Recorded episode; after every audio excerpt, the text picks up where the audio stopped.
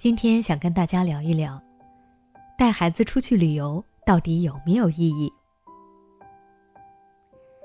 现在很多家长经常会利用节假日陪着孩子出去旅游，游玩的同时也会借此拓宽孩子们的眼界，让孩子能够看到更多外面的世界。可以说，家长们都希望看到孩子通过旅游能够产生一些好的变化，这样也会觉得出去玩是值得的。那么，如果你看不到孩子有什么变化，是不是旅游就没有意义了呢？最近有一位听众给我留言说，自己平时一直很注重陪孩子，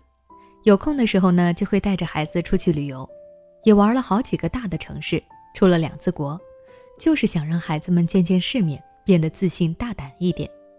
可是回来以后，他发现孩子在学校还是唯唯诺诺的，不爱说话。这位家长也不知道该怎么说他，既生气又难过，所以来问我旅游是不是真的对孩子有好处？为什么之前带孩子出去玩，孩子还是一点没有变化？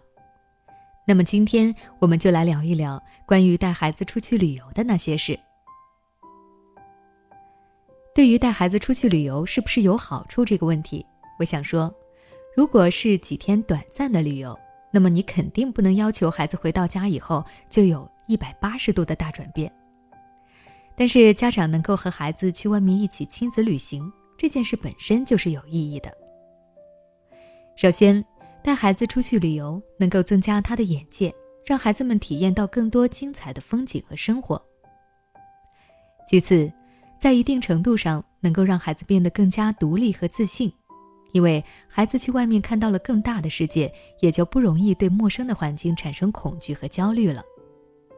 并且，亲子旅行能够拉近家长和孩子们之间的距离，让家长有充分的时间和空间陪伴孩子，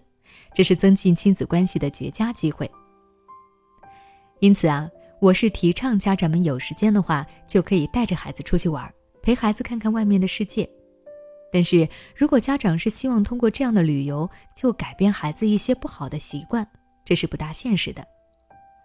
要改变孩子的一些问题，本身就不是一件容易的事。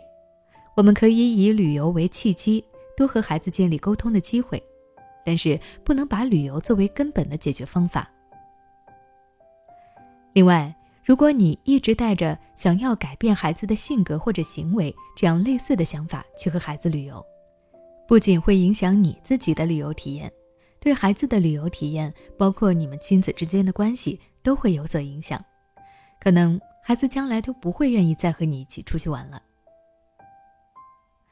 家长们想让孩子多说说话、见见世面，这个出发点本身是好的，鼓励孩子多与他人交流很重要。但是我们也别忘了，在他这个年龄段出去玩的时候，开心远比其他更重要。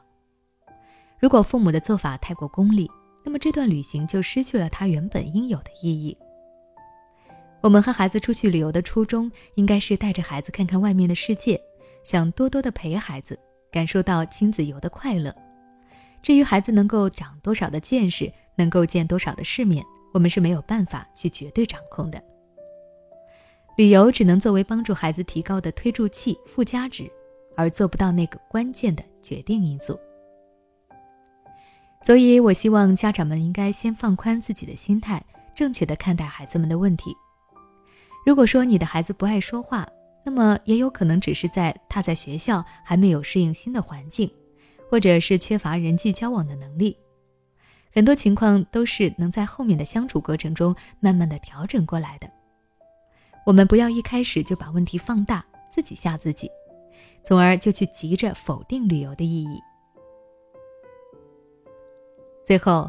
不只是带孩子出去旅游。我希望家长们在日常与孩子们的相处的时候，都能够以一颗平常心去看待孩子。出现了问题不要慌，只有我们父母先做好榜样，孩子们才能够更好的成长。